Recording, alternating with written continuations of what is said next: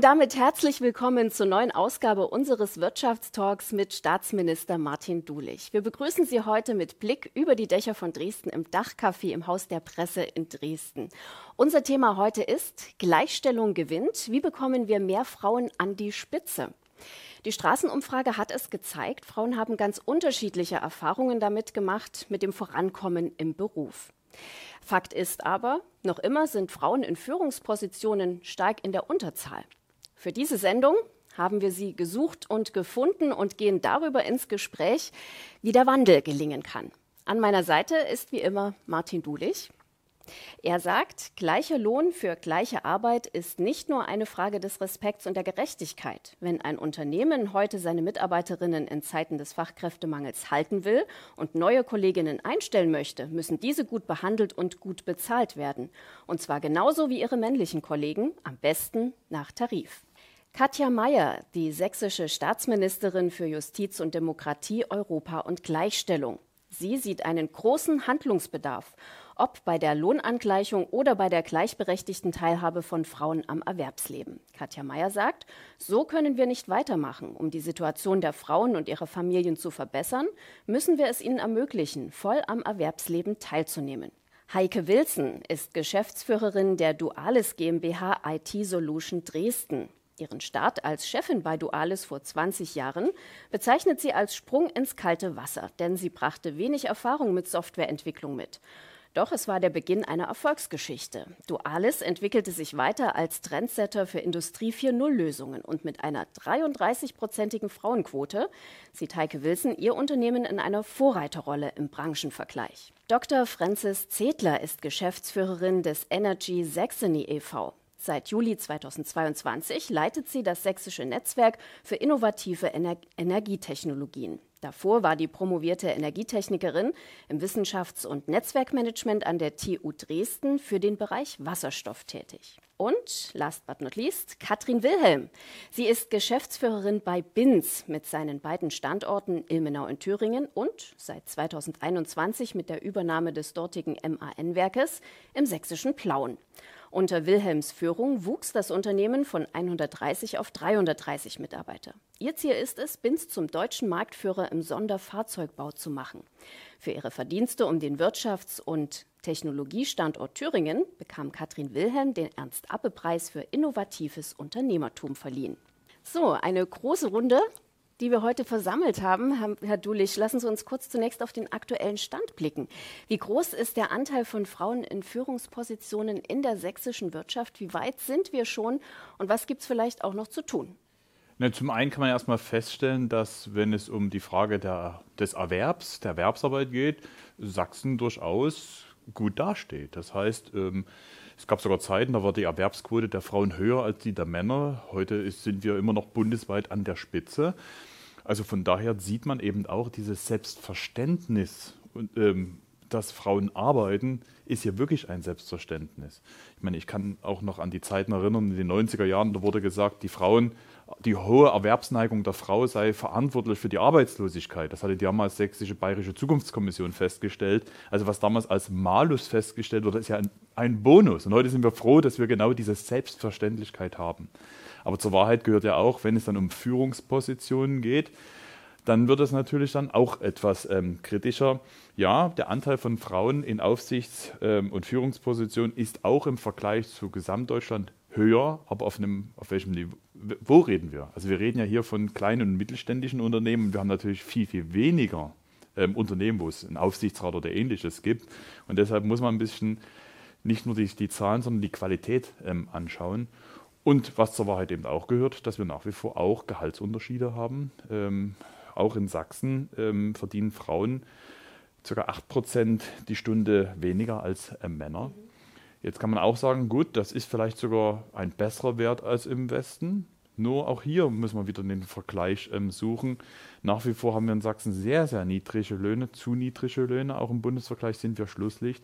Und deshalb geht es schon darum, eher in die Qualität nochmal zu schauen und sich nicht nur mhm. die Zahlen sich anzuschauen. Und ich fand das bei dem Einspieler ähm, so schön, wir reden eigentlich über etwas selbstverständlich ist. Ja, also auf den Gender Pay Gap können wir gleich nochmal zu sprechen kommen. Zunächst aber nochmal eine Zahl, die haben Sie jetzt auch wahrscheinlich schon im Hinterkopf gehabt. Der Anteil von Frauen in obersten Führungspositionen liegt in Sachsen mit rund 32 Prozent über dem Bundesdurchschnitt. Das ist schon mal was Positives. Aber ist das aus Ihrer Sicht schon ein Erfolg, Frau Mayer, oder muss da noch mehr passieren? Es ist auf jeden Fall ein Erfolg, dass äh, so viele Frauen hier in Führung gehen und dass wir die heute hier auch äh, versammelt haben. Aber wir müssen natürlich trotzdem äh, genau hinschauen, was nämlich nämlich genau auch die Entlohnung angeht und äh, der Stundenlohn angeht. Und da sind die Frauen, die in Führungspositionen arbeiten, schon auch, wenn man genau hinblickt, vor allem in den Bereichen äh, Gastronomie, ähm, soziale Berufe, Pflegeberufe, äh, was ehrenwerte Berufe sind. Aber Martin Dulich hat es gesagt, das sind eben auch Berufe, wo weniger verdient wird. Und da müssen wir äh, ansetzen, dass wir genau in diesen äh, Bereichen äh, es schaffen, dass äh, dort mehr Tarifverträge sind, dass die Frauen eben für diese wichtige Arbeit, wir haben es ja nur, wir haben jetzt zwei Jahre Corona hinter uns und haben, glaube ich, alle miteinander gemerkt, wie wichtig gerade die Bereiche Gesundheitspflege, äh, Bildung ist, wo halt verstärkt Frauen arbeiten, dass wir genau diese Berufe nicht nur sozusagen uns klatschend auf den Balkon stellen für die Leute und für die Frauen insbesondere, sondern dass sie auch entsprechend ihrer wichtigen Arbeit entlohnt werden. Also wo ist der Unterschied zwischen einer Pflegekraft, die schwer sozusagen die älteren Menschen äh, sozusagen aus dem Bett hebt und denjenigen, die ähm, Pflastersteine auf der Straße legen. Das sind beides hochanspruchsvolle Jobs, äh, das mit dem anderen auch noch mit Menschen zu tun haben, was auch nochmal eine große Herausforderung ist. Und ich glaube, das ist wichtig, dass man hier wirklich ein Augenmerk drauf hat und dass es hier auch eine bessere Entlohnung für genau diese mhm. Berufe auch gibt. Ja, also wir haben heute Frauen hier mit am Tisch, die genau diesen Weg gegangen sind, die Karriere gemacht haben, ähm, in Führungspositionen angestrebt haben. Ähm, nur jedes sechste mittelständische Unternehmen wird von einer Frau geführt. So weit nochmal eine Zahl. Frau Wilhelm, was hat Sie denn in Ihrer Karriere bestärkt? Ähm, wo, wo, wie ging das beruflich bei Ihnen ähm, in die richtige Richtung? Ob es die richtige war, wird ganz am Ende, glaube ich, zeigen. Nein, äh, die Frage stellte sich mir ehrlich gesagt gar nicht. Ich bin mit einem ganz anderen Selbstverständnis groß geworden. Äh, meine Eltern, beide Ingenieure, meine Großeltern, beide ähm, erwerbstätig, äh, aktiv. Äh, mein Großvater auch ein eigenes äh, Unternehmen. Äh, die Frage nach, will ich, war überhaupt nicht stand überhaupt nicht im Raum, sondern es ging eigentlich nur um Bildung. Vorwärtskommen heißt, ähm, dich äh, dein Spektrum, dein Wissensspektrum erweitern und dann zu schauen, was kannst du in dieser Welt bewegen.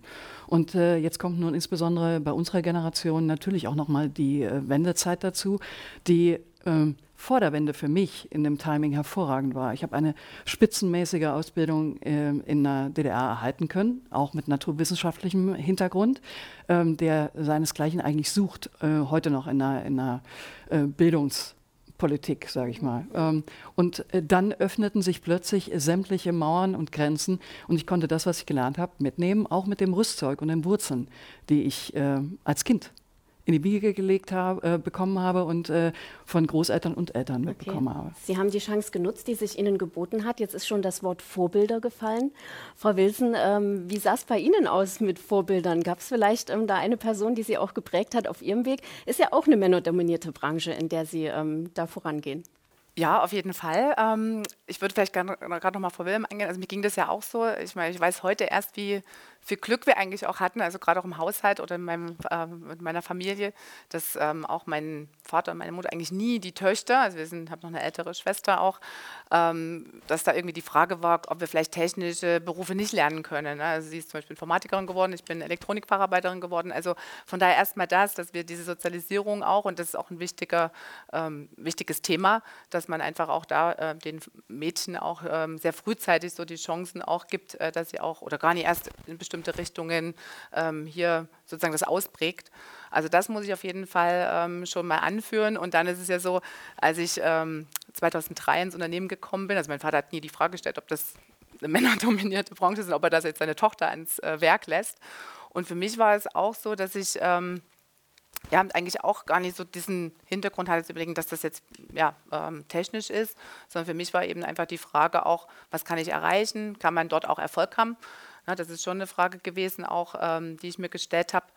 Und äh, tatsächlich ja, dann loslaufen, auf den Weg begeben. Und was ich halt glaube ist, und da werden wir ja auch im Verlauf des Gesprächs nochmal drauf kommen, dass zum Beispiel auch so Vorbilder eine wichtige äh, Rolle spielen. Und weil Sie ja das so auch äh, nachfragen, ich hatte dann auch relativ schnell ähm, ja, eine sehr erfolgreiche Unternehmerin äh, kennengelernt, die uns auch vertraut hat, die mir vertraut hat, mit Anfang 30 ähm, auch eine Partnerschaft mit uns eingegangen ist und die konnte ich dann sehr oft eben auch im Umgang erleben mit Kunden im Vertrieb, also männerdominierte Branche, Produktion ähm, und tatsächlich auch mit ihren Mitarbeitern und Mitarbeiterinnen und ich habe mir da sehr viel abschauen dürfen. Also ich habe das jetzt nie so gesagt, erst später jetzt, also äh, wir sind immer noch äh, verknüpft, dass sie für mich ein wirklich wichtiges Vorbild war. Ich habe mir immer gesagt, wenn sie das schafft, na, wir waren damals drei, vier äh, Mitarbeiter, wenn sie das schafft und erfolgreich sein kann mit einem Softwareunternehmen, kann ich das auch schaffen, auch in dieser Branche. Und ich glaube, das ist ein wichtiger äh, Punkt, dass wir eben versuchen, auch in diesen, bei uns in der IT im Softwarebereich, auch wirklich äh, Vorbilder zu schaffen und das vorzuleben auch. Also auch zum Beispiel das Programm, was ja die äh, Digitalagentur ins Leben gerufen hat mit äh, der Frau Fröhlich, ne, dieses Thema eben Role Models, also auch Mentoring äh, anzubieten, auch jungen Frauen, die eben diese Ambition haben. Aber es gehört eben auch eine gewisse Ambition dazu, auch ein gewisser Mut. Mhm. Also von ganz alleine geht natürlich Also eine muss vorangehen ähm, und dann folgen auch andere.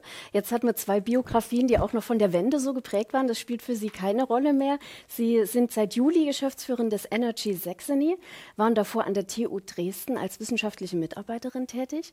Was hat Sie angetrieben, den nächsten Karriereschritt zu tun? Auch das mitten in der Familienplanung, wie wir heute sehen. ja, also ich würde auch sagen, dass die Wende mich trotzdem noch geprägt hat. Also ich bin zwar 90 geboren, aber auch so ein typisches Ostkind und man kriegt das ja trotzdem noch geprägt im Elternhaus.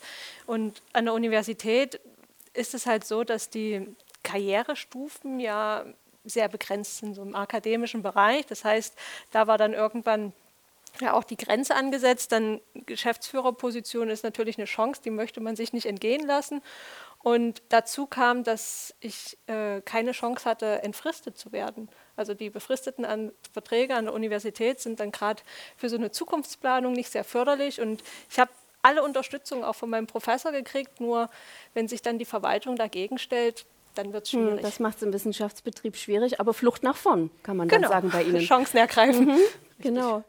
Ja, ähm, gleich zu Anfang ist ja der Gender Pay Gap schon mal gefallen, die Lohnlücke zwischen Männern und Frauen. Und da ähm, gibt es laut einer Studie, müssten Vollzeitbeschäftigte Frauen in Sachsen aufgrund ihrer Ausbildung zum Beispiel mehr verdienen als Männer, aber tatsächlich bekommen sie knapp 12 Prozent weniger. Unglaublich, wie kommt das? Genau, also vielleicht muss man es nochmal erklären, weil es mhm. ist äh, tatsächlich nicht ganz trivial. Martin Dulisch hat vorhin äh, davon gesprochen, äh, dass wir ein Gender Pay Gap äh, hier in Sachsen von 8 Prozent haben aber es ist sozusagen der unbereinigte äh, Gender Pay Gap. Das heißt, man schaut sich an, wie viel verdienen Frauen in der Stunde, wie viel verdienen Männer in der Stunde, egal was sie für Qualifikationen haben, egal in welchen Berufen sie sind. Da macht man einen Strich drunter und dann stellt man fest, in Sachsen besteht der Gehaltsunterschied bei knapp 8 Prozent. Wenn man dann aber genauer hinschaut und schaut, wie sind die Qualifikationen von Frauen und Männern, in welchen Berufen sind sie konkret tätig, also und die dann auch vergleicht, also gleiche Qualifikation, gleiche Berufe, dann stellen wir fest, wir haben hier in Sachsen äh, da einen Unterschied von 11,4 Prozent.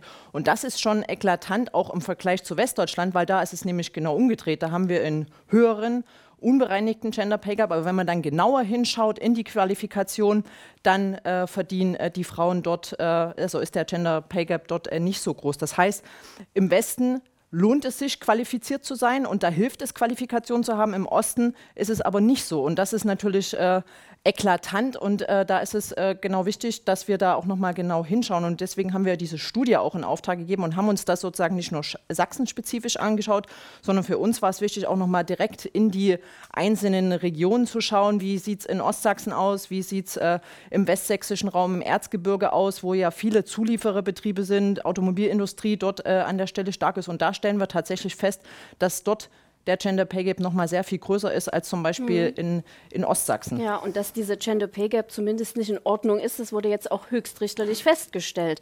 Ähm, erst im Februar hat das Bundesarbeitsgericht in einem Urteil klargestellt, dass Frauen bei gleicher Arbeit der gleiche Lohn zusteht. Ja, wie bewerten Sie den Fall, der sich ja in einer sächsischen Firma im Fach Metallbau zugetragen hat? Na, ich finde es erstmal ganz schlimm, dass im Jahr 2023 ein Gericht das feststellen musste. Das finde ich den eigentlichen Offenbarungseid, der, der sozusagen politisch da geleistet ähm, wurde.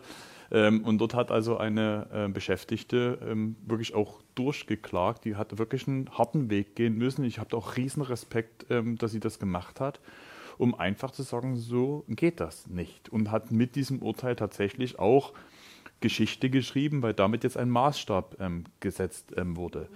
Und das, was wahrscheinlich auch viele, auch mich ja aufgeregt hat, war ja die Begründung ähm, des Unternehmens, ähm, warum der Unterschied, und wir reden über 1000 Euro Unterschied. Ne? Also wir reden jetzt nicht mal über Rundungsfehler oder so ein paar Stufen, die da vielleicht verrutscht sind, sondern wir reden über 1000 Euro Gehaltsunterschied. Die Begründung war, na, da hat er besser verhandelt.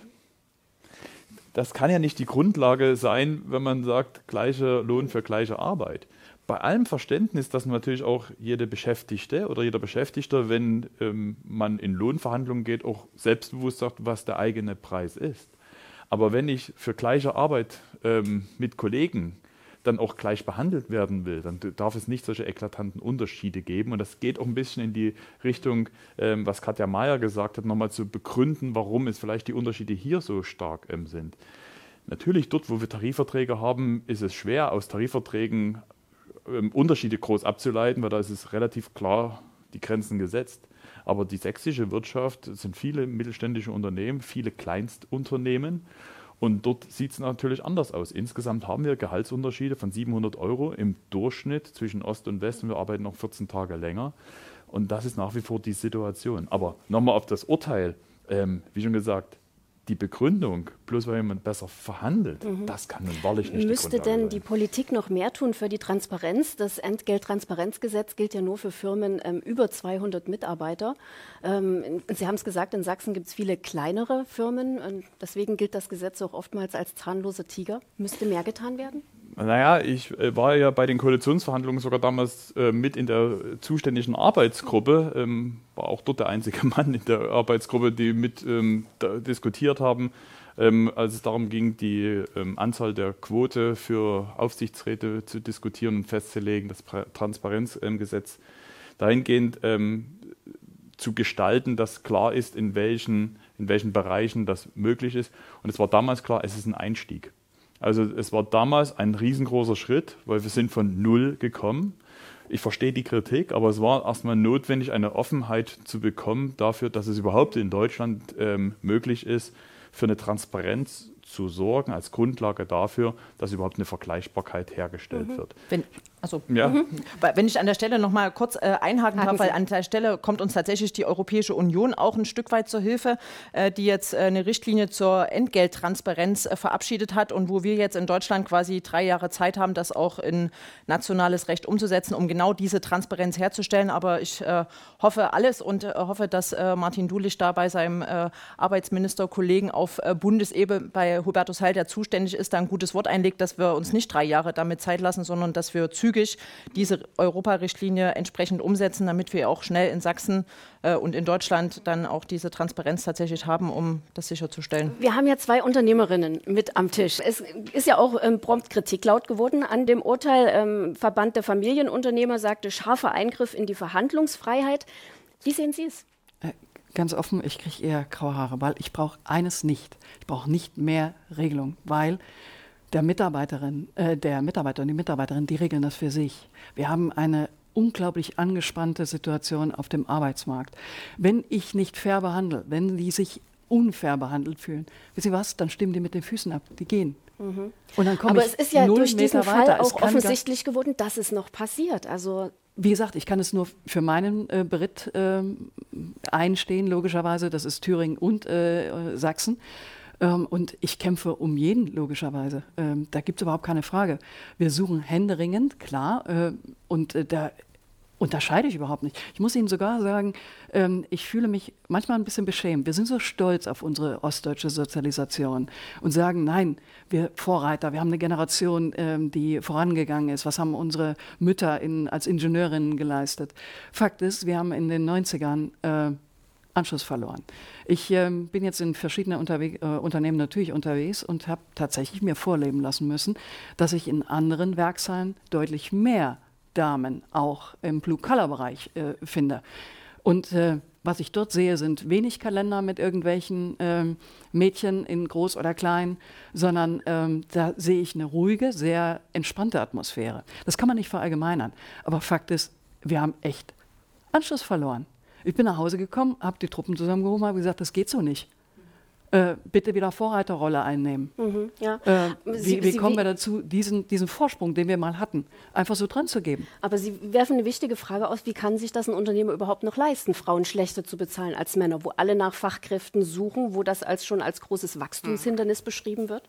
Also ich glaube, das ist schon branchenspezifisch. Also jetzt gerade dieser Fall würde ich jetzt einfach mal vielleicht so feststellen, weil jetzt gerade in unserer Branche, also in der Softwarebranche, also ich erlebe das sehr ähm, ja, motivierte und auch sehr selbstbewusste junge Frauen, also eher so wie im Einspieler, die Dame am, äh, am, Ende, die dann sagt, ja, das darf eigentlich gar keinen Unterschied machen.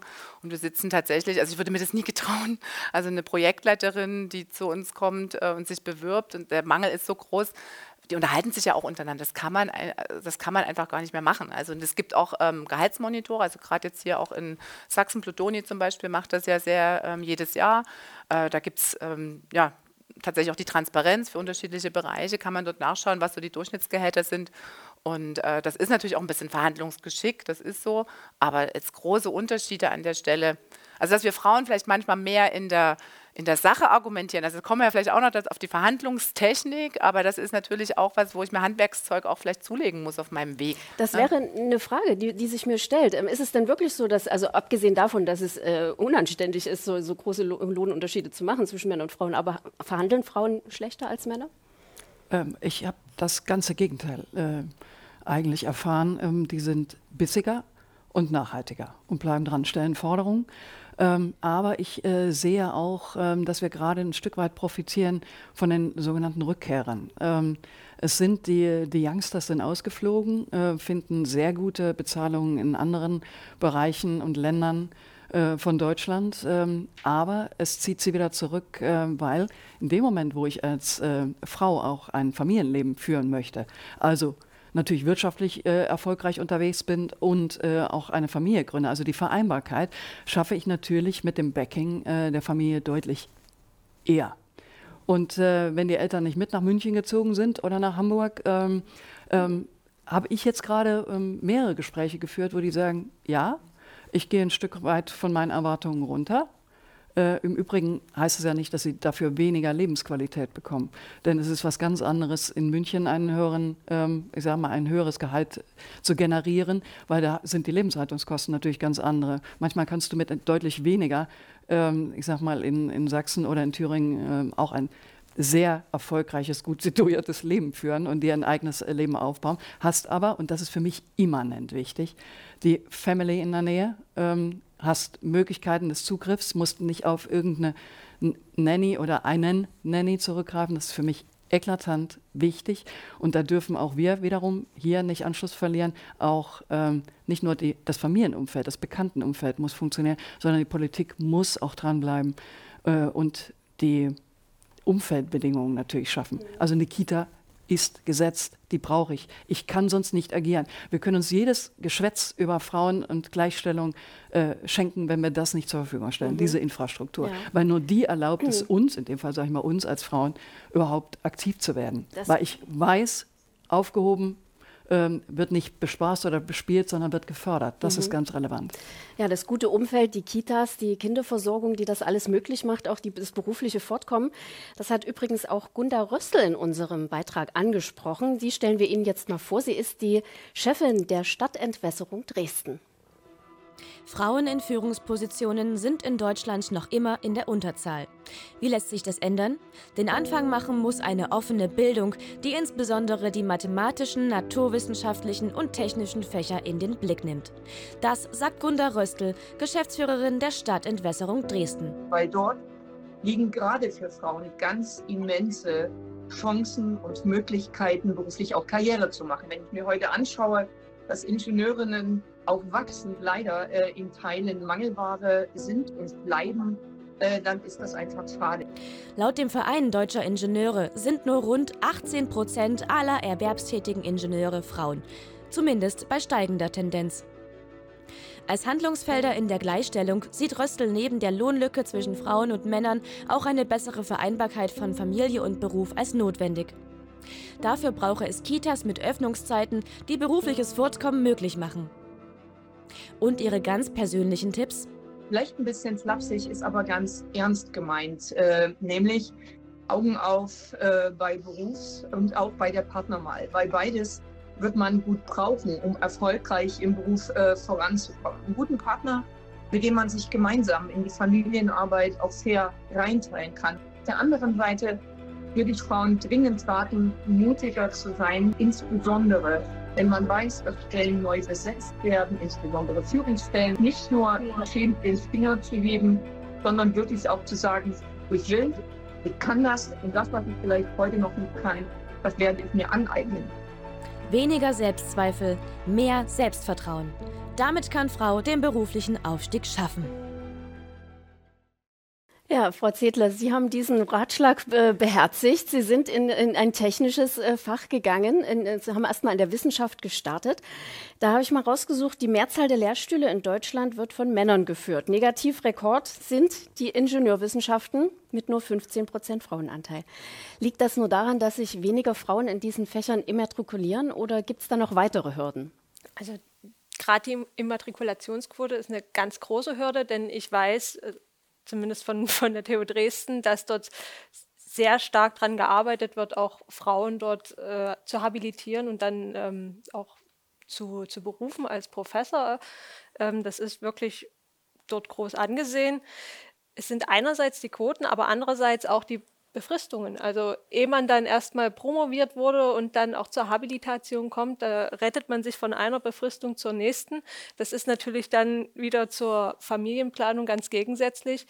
Das macht es natürlich auch unattraktiv. Mhm. Das ist ja auch, ist das ein Auftrag an die Politik, Frau Mayer? Wie sehen Sie es? Ich bin jetzt nicht äh, für Wissenschaft zuständig, das aber das ist natürlich äh, genau der Punkt, weil gerade während man promoviert, ist man so Mitte, Ende 20 äh, und dann fängt sozusagen die Familienphase an und dann hangelt man sich von Zeitvertrag zu Zeitvertrag und irgendwann ist man ja dann auch in dem Alter, wo ich erstens eine Familie gründen will und dann ja auch irgendwie eine Perspektive für meinen Job haben will. Und wenn ich dann ständig wechseln muss, dann äh, gibt das halt wenig Sicherheit. Also von daher äh, glaube ich schon, äh, dass äh, die Wissenschaft da auch nochmal einen genaueren Blick drauf werfen muss, wie man genau auch Frauen an der Stelle da besser unterstützen kann. Hm.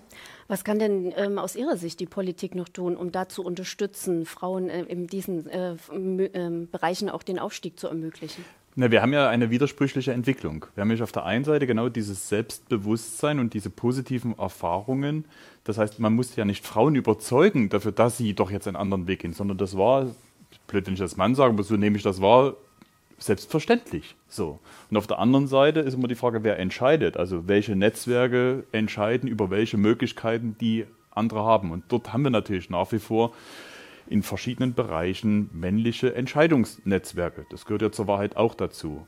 Und sonst wären wir ja jetzt schon am Ziel, so ein Motto, naja, wir haben doch eigentlich alles. Selbstbewusste Frauen, eine gute, die eine gute Ausbildung ähm, haben, ähm, und alle Möglichkeiten. Wir reden über Arbeits- und Fachkräftemangel. Es, eigentlich ist alles da. Und trotzdem reden wir über Lohnunterschiede, die es ja trotzdem gibt. Wir reden über trotzdem Quoten, die noch niedrig sind bei Führungspositionen. Also von daher müssen wir uns da schon mit auf den Weg machen. Aber ich glaube, das hat eher auch etwas mit einer Kulturfrage zu tun. Und ich denke, man muss genau diese positiven Entwicklungen, die wir ja in den letzten Jahren wahrgenommen haben, einfach auch noch stärker mit unterstützen. Das ist, das ist gar nicht so einfach, weil wenn ich über Kultur rede, ich erlebe gerade eine Kultur, die gerade eher wieder in so Schwarz-Weiß geht. Also nicht eine motivierende Kultur, sondern gerade bei gesellschaftlichen Umbrüchen, bei Schwierigkeiten erleben wir in den letzten Jahren eher so eine Polarisierung. Und ähm, dann wird eben auch Themen, die ähm, werden auch schnell verhetzt. Ja, gerade das Thema, wie wir sprechen, spielt auf einmal eine ganz große Frage. Das ist eine Streitfrage, die Gesellschaft auch auseinanderbringt und so etwas. Nur hilft die wirklich jetzt sich auf diesen Streit zu konzentrieren, um wirklich die Frage zu beantworten, wie schaffen wir Bedingungen, dass die Selbstverständlichkeit, dass Frauen in Führungspositionen Verantwortung übernehmen, auch gelingt. Das meine ich mit widersprüchlichen Entwicklungen. Wir haben eigentlich alles da, aber sind noch lange nicht an dem Und Ziel. es gibt ja auch schon positive Impulse. Die Zahl der Studienanfängerinnen in technischen Fächern ist in den vergangenen Jahren bereits gestiegen.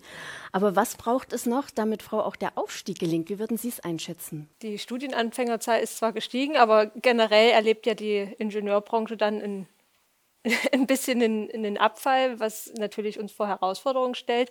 Das, da sind wir wieder bei den ähm, Bedingungen, die da sind. Das sind natürlich super Bedingungen, wenn sowohl die Quote an, an Studienanfängerinnen steigt und Ingenieure dann händeringend gesucht werden. Natürlich braucht man dann Vorbilder, was die Frau Wilson schon sagte.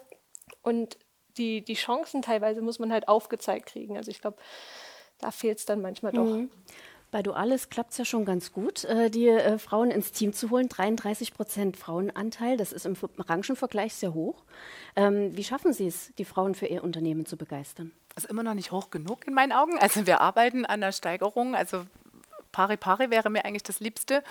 Aber tatsächlich ähm, haben wir auch sehr wenige Bewerberinnen. Also das ist wirklich so. Also wenn wir Bewerberinnen haben, ist es in der Regel eigentlich auch so gewesen, dass wir tatsächlich auch ähm, für die Frau entschieden haben. Also die sind super ausgebildet, ähm, junge Frauen, wie gesagt, ich sagte schon selbstbewusst, auch verhandeln auch gut, wissen ihren Marktwerk auch einzuschätzen. Ähm, und äh, ich denke, das ist auf jeden Fall eine Tendenz. Also das werden wir auf jeden Fall ausbauen.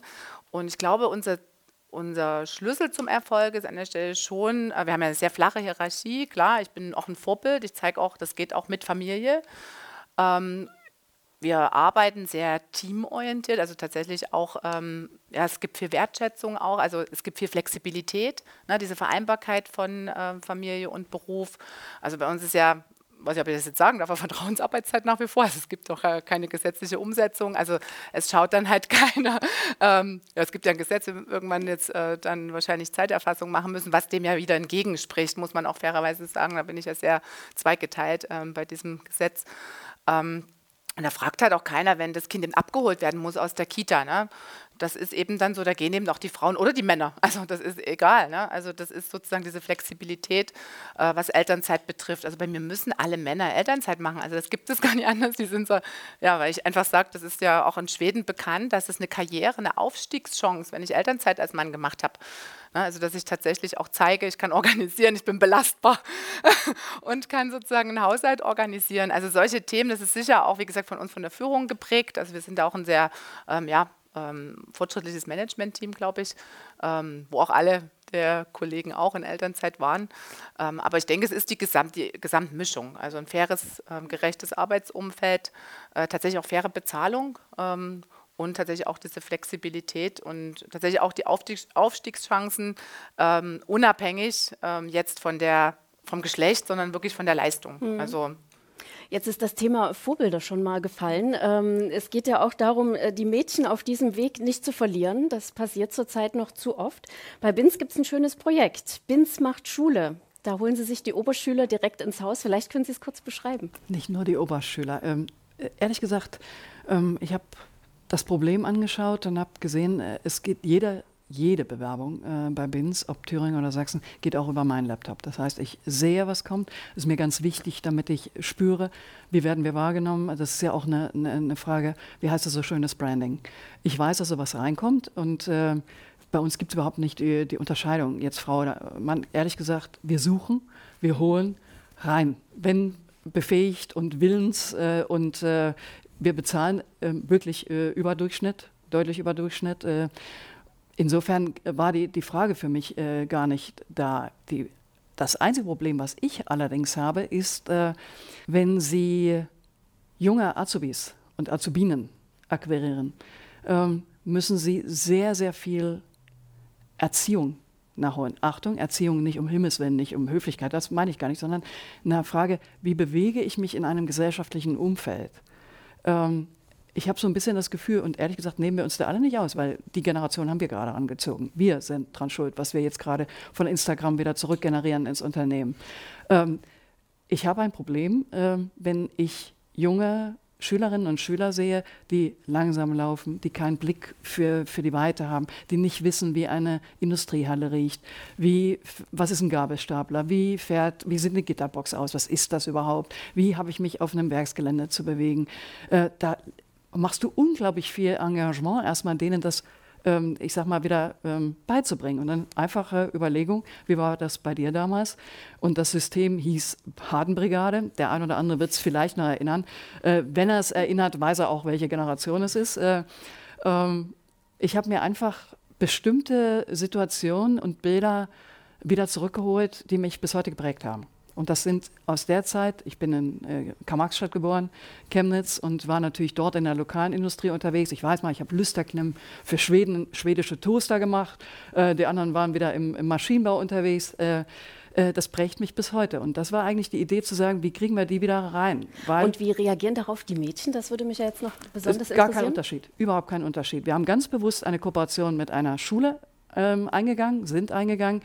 Ähm, wir haben uns eine ausgesucht, zwei Klassenzüge der siebten Klasse, insgesamt 50 Schülerinnen und Schüler, für die wir eine Patenschaft übernommen haben. Wir werden diese äh, Kinder und dann Jugendlichen äh, bis zur 10. Klasse begleiten. Die werden also immer die gleichen, werden äh, nach einem ganz festgesetzten Plan, zwei oder dreimal im Jahr bis zur 10. Klasse, jedes einzelne, ähm, jeden einzelne Abteilung, jeden Bereich des Unternehmens durchlaufen, um Unternehmen und Wirtschaft zu begreifen, also in dem Falle BINS zu begreifen. Und selbst zu überlegen, wäre das was für mich? Ist das nichts für mich? Einfach um denen die Nähe wieder darzustellen, die du natürlich äh, über Social Media nicht bekommst. Mhm. Frau Wilson, Sie hatten erzählt, Sie planen sogar noch ein Projekt mit Grundschülern, also auch die schon ins Boot zu holen. Ja, also bei uns in unserem Bereich in der Softwareentwicklung ist es sehr wichtig. Also wir wollen halt gerne auch ganz frühzeitig, also schon dritte, vierte Klasse in der Grundschule, gibt es jetzt gemeinsam mit dem LJWB und dem äh, Silicon Sax Uni haben wir jetzt ein Projekt ins Leben gerufen, ähm, was, wo wir im Prinzip versuchen werden, äh, flächendeckend in Sachsen in jeder Grundschule einen Programmier äh, GTA, also das ist ein fertiges Paket, also muss jetzt keiner sich was ausdenken, das kommt von der Bundesregierung, gibt es seit 2016, das ist der Calliope Mini. Und dieses Programm für dritte, vierte Klasse wollen wir jetzt in den Grundschulen gemeinsam auch durch Patenschaften, also das geht natürlich nicht allein durch die Lehrerschaft, sondern wir wollen eben auch das Unternehmen Grundschulen in ihrer Region ähm, patenschaftlich sozusagen unterstützen. Und ich selber Sie, mache es ja auch. Merken Sie einen Unterschied zwischen Jungs und Mädchen oder Nein, sind Mädchen nicht. genauso begeistert äh, an diesen Gegenteil. technischen Sachen? Im Gegenteil, ich habe ganz tolle Mädchen. Ich habe das selber im Prinzip 2018 angefangen in der Grundschule, damals noch meines Sohnes. Der ist jetzt natürlich im Gymnasium, also ist weiterführend äh, Schule gegangen. Ich mache es weiter, weil ich einfach gesellschaftliche Verantwortung da auch ähm, ähm, empfinde.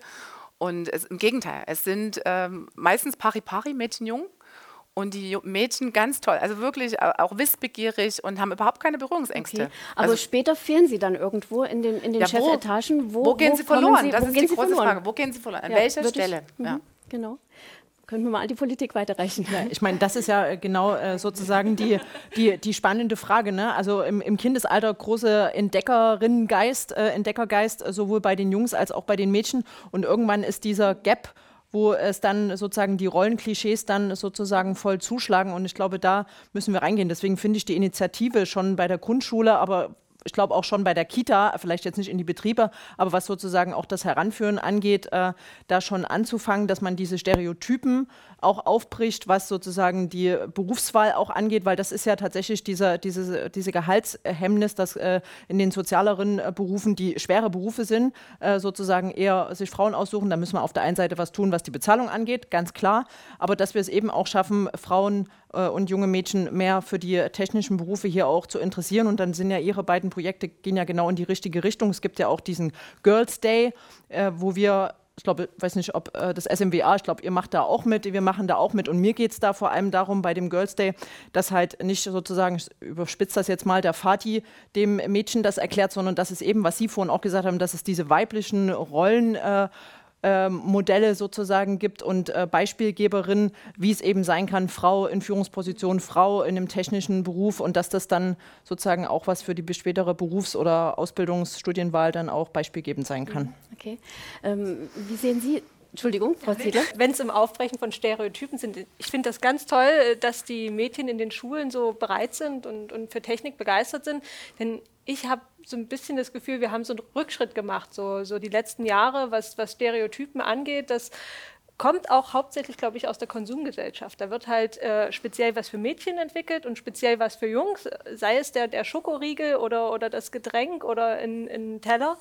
Einfach um mehr zu verkaufen. Und da müssen wir halt auch ran, weil da fängt es dann auch schon an, die, diese Unterscheidung zwischen Jungs und Mädchen und alles, was mit Mädchen ist, ist rosa und mit Einhörnern und bei Jungs sind Traktoren drauf. Also Ganz voll bei Ihnen. Ähm, da haben wir leider auch ähm, uns äh, ein bisschen die Butter vom Brot nehmen lassen, wenn ich es mal so sagen darf, ähm, in den vergangenen Jahren, weil wir waren schon weiter.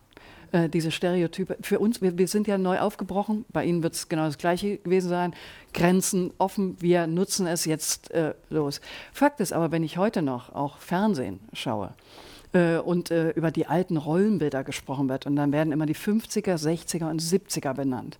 Und was ich da sehe, ist grundsätzlich nur ein Ausschnitt aus den, ähm, ich sag mal, aus dem westdeutschen äh, Bereichen. Und das war bei uns aber anders. Natürlich war das bei uns auch, ähm, ich sag mal, anderes, äh, anders getrieben, richtig. Da müssen wir schon dran arbeiten.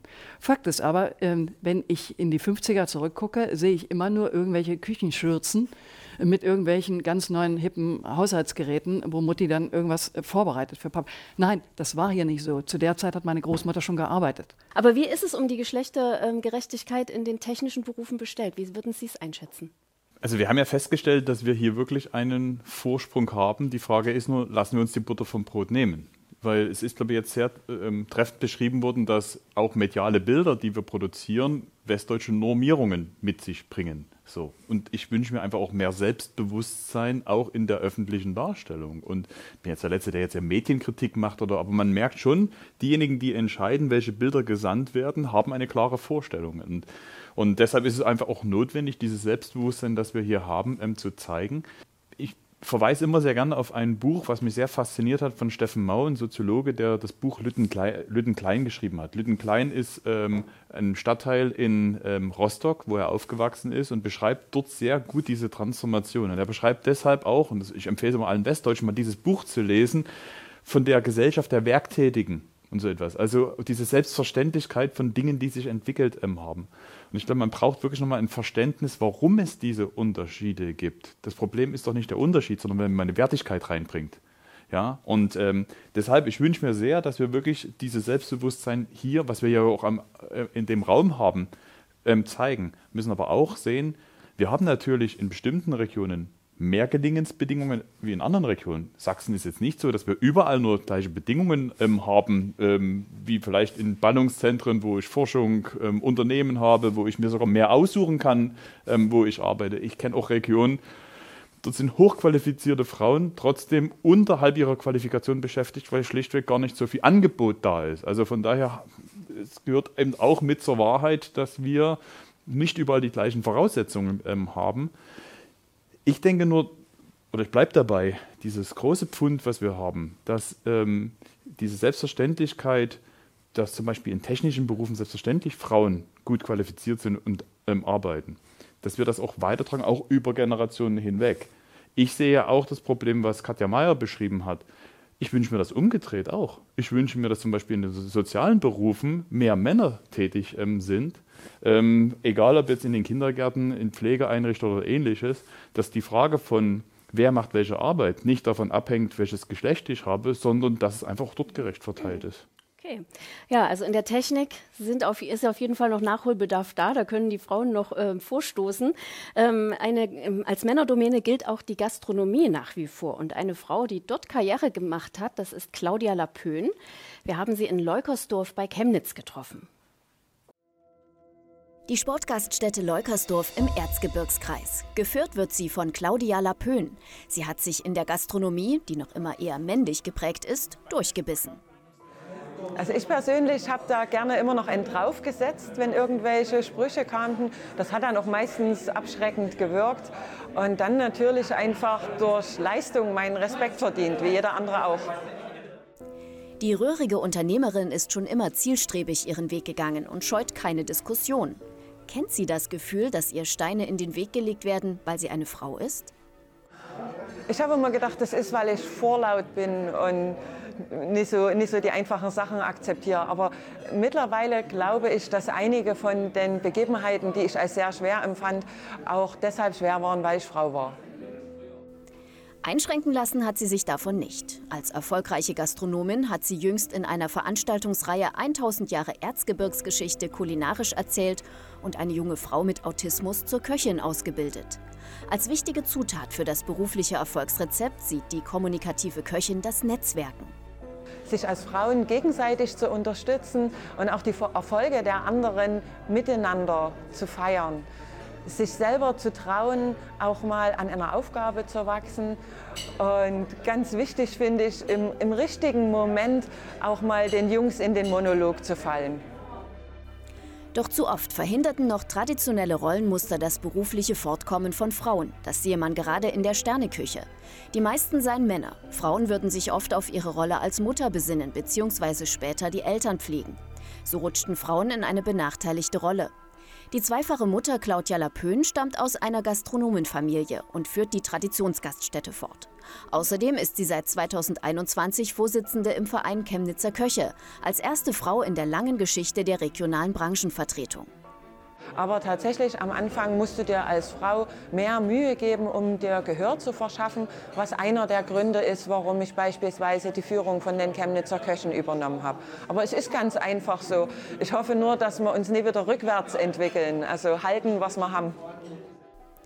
Das Erreichte sollte also nicht als selbstverständlich betrachtet werden. Dafür will sich auch Claudia Lapön weiter einsetzen.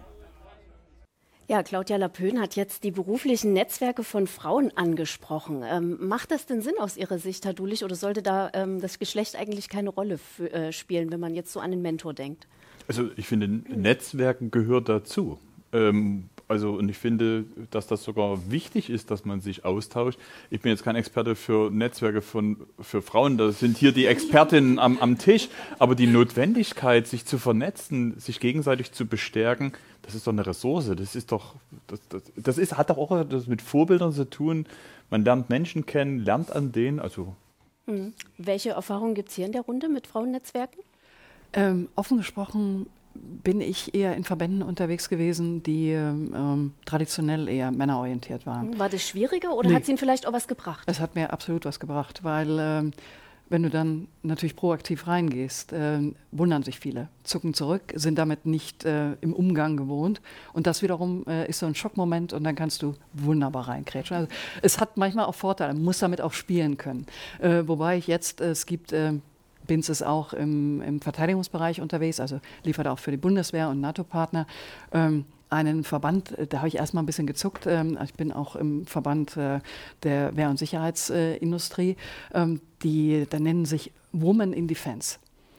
Ähm, und ich habe erstmal gezuckt, weil es klang für mich wie Frauen im Widerstand. Und äh, was natürlich aber beim zweiten Hingucken schon Sinn macht, wenn man die Netzwerke ähm, kennenlernt, wenn man tiefer eintaucht und merkt, ja, an Schlüsselpositionen, dieses Netzwerken, dieses Austauschen, was heißt denn Netzwerken? Informationen bekommen. Du bist heute mit einem Informationsvorsprung unterwegs.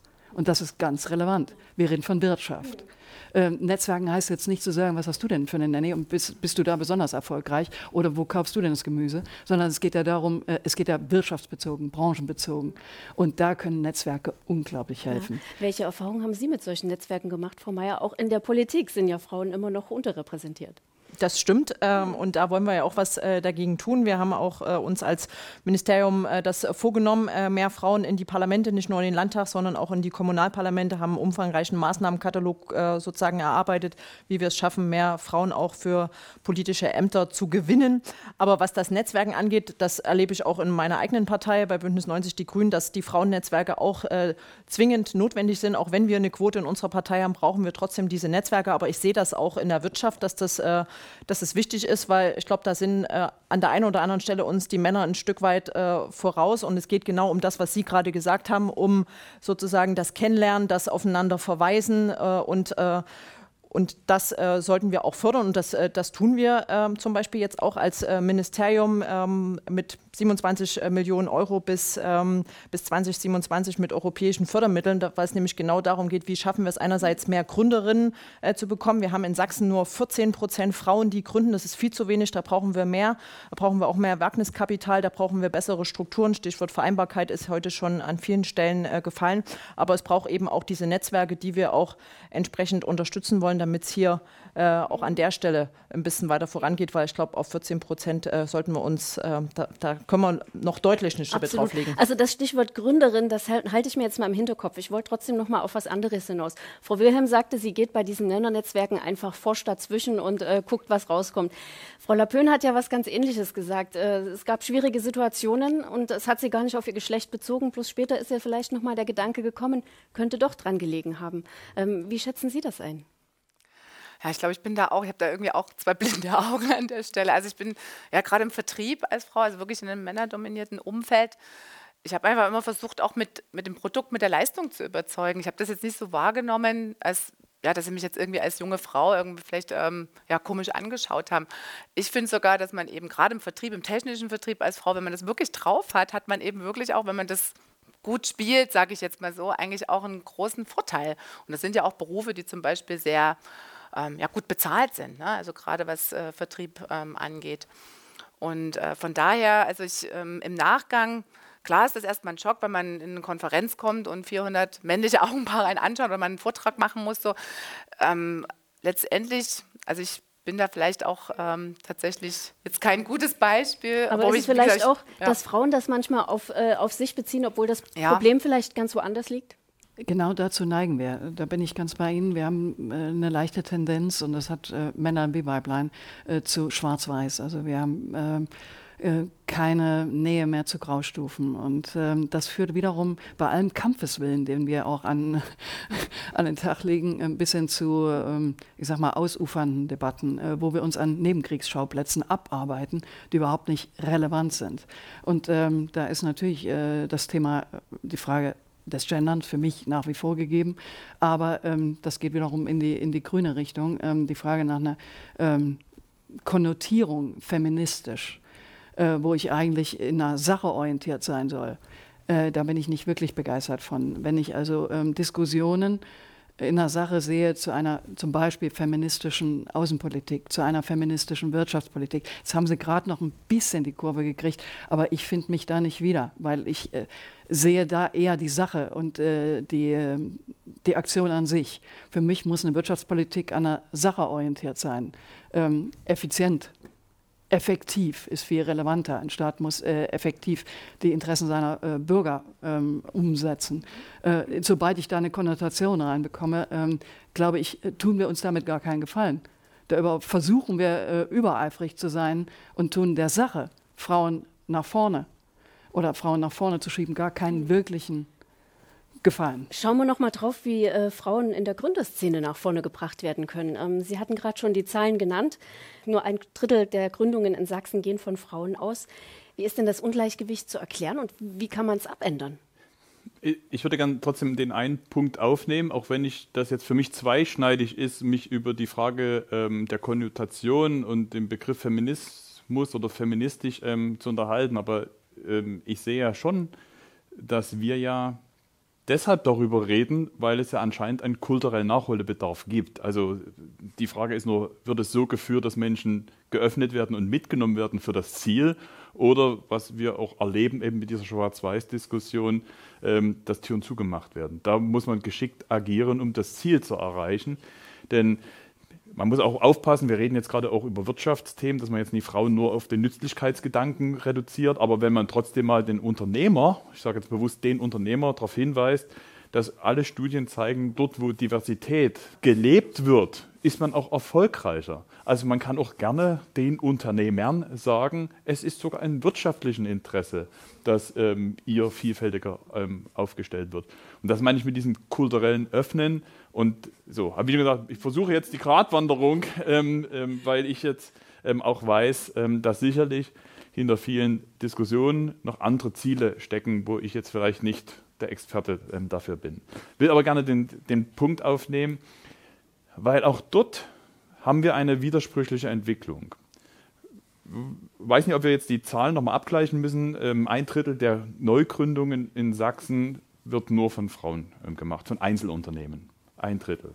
Wenn ich mir aber vor allem nochmal anschaue, die Gründungen, die wir fördern, also die bei uns in Förderprogrammen sind, sind wir mit 40 Prozent doppelt so stark wie im Bundesvergleich. Also an, wir haben trotzdem auch hier, und vielleicht hat es sogar auch etwas mit diesem technischen Umständen zu tun. Also wir haben zum Beispiel deutlich mehr Gründungen natürlich auch in, in, in im technologischen Bereich. Ähm, da ist ja einfach das Umwelt, Umfeld durch die Universitäten, durch die Forschungslandschaft, durch die Unternehmen, die wir haben, auch gut. Wir haben auch mit Future Sachs und den Netzwerken, glaube ich, auch eine gute Basis für diese Entwicklung. Und deshalb, ja, da ist noch viel zu tun, aber anscheinend kann man auch durch eine gute Unterstützung Anreize schaffen, dass mehr äh, Menschen, vor allem Frauen, eben sich sozusagen auch aufgefordert werden. Weil die Frage ist ja, warum haben wir deutlich weniger Gründungen von Frauen? Ne? Zum Beispiel ähm, sind immer noch Bedingungen, wer entscheidet eigentlich, wer in ein Startup investiert. Das ist sehr männlich. Also die Frage, wer Investoren sind, wer Business Angels sind, da ist die Verteilung zwischen Männern und Frauen noch sehr unterschiedlich und das verändert auch den Blick auf Unternehmen. So entwickelt sich zurzeit auch in die richtige Richtung, aber auch riesengroßer Nachholbedarf. Also, weil wir suchen natürlich nach Gründen, warum das so ist. Wir haben zum Beispiel in Sachsen den InnoStart Bonus. Das ist ein Programm, wo wir Start-ups unterstützen und zum Beispiel aber auch mit einer sozialen Komponente ähm, verstärken, dass wir zum Beispiel 100 Euro pro Kind noch oben drauflegen. Also kriegt man im Monat 1000 Euro als Unter Unterstützung und 100 Euro pro Kind. Weil natürlich auch die Frage, ob ich gründe, hat eine soziale Dimension. Ja, kann ich das umsetzen? Das sind jetzt die Versuche, wie wir im Freistaat Sachsen Bedingungen zu verbessern. Aber ich bleibe dabei, wir haben noch hm. genug zu tun. Ist das schon der, richtige, der Schritt in die richtige Richtung, die, für, äh, die Bedingungen für Frauen als Gründerinnen zu ähm, verbessern? Ja, auf jeden Fall. Und ich merke es ja auch in meinem Energietechnologienetzwerk. Äh, es, es, fehlt manchmal wirklich an, an der Basis. Also wie gesagt, die Technologie. Wir haben weniger Frauen, die in diese Richtung gehen. Natürlich fehlen dann auch die, die Ausgründungen in dem Bereich von, von Frauen. Aber gerade jüngere äh, Mitglieder von uns, die im Start-up-Bereich tätig sind, da ist mein, mein, mein ähm, Kontaktperson eine Frau. Mhm. Also Und was, wie schätzen Sie es ein? Was hindert Frauen noch, ähm, ähm, mehr zu gründen, mehr in dieses Start-up-Segment einzusteigen? Äh, Martin Dulich hat es ja eigentlich gerade schon gesagt. Das sind die Sicherheiten, gerade wenn es dann auch Richtung Familienplanung, die, die, die Risiken wieder ähm, und die Investoren am Ende. Wer, wer entscheidet, wer das Geld gibt? Und mhm. da mhm. sind dann immer noch, wie man so schön sagt, die alten weißen Männer. Aber das ändert sich ja jetzt Schritt für Schritt.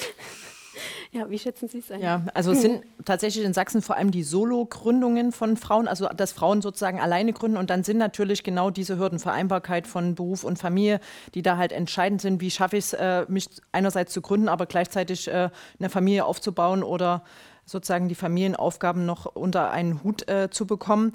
Also das heißt, da müssen wir schauen, äh, Stichwort äh, Kinderbetreuung, aber es geht natürlich auch um, auch hier, was die Stereotypen angeht, es geht um das Thema Wagniskapital, das haben wir jetzt auch äh, schon identifiziert und ich glaube, ähm, da gibt es ganz viele Stellschrauben, wo wir, da, wo wir da ran müssen. Es sind einerseits die Netzwerke, darüber haben wir gesprochen, aber ich glaube, es geht auch darum, äh, was so Mentorinnen angeht, also auf dem Weg zur Gründung auch eine Begleitung von erfahrenen Frauen, die schon äh, gegründet haben.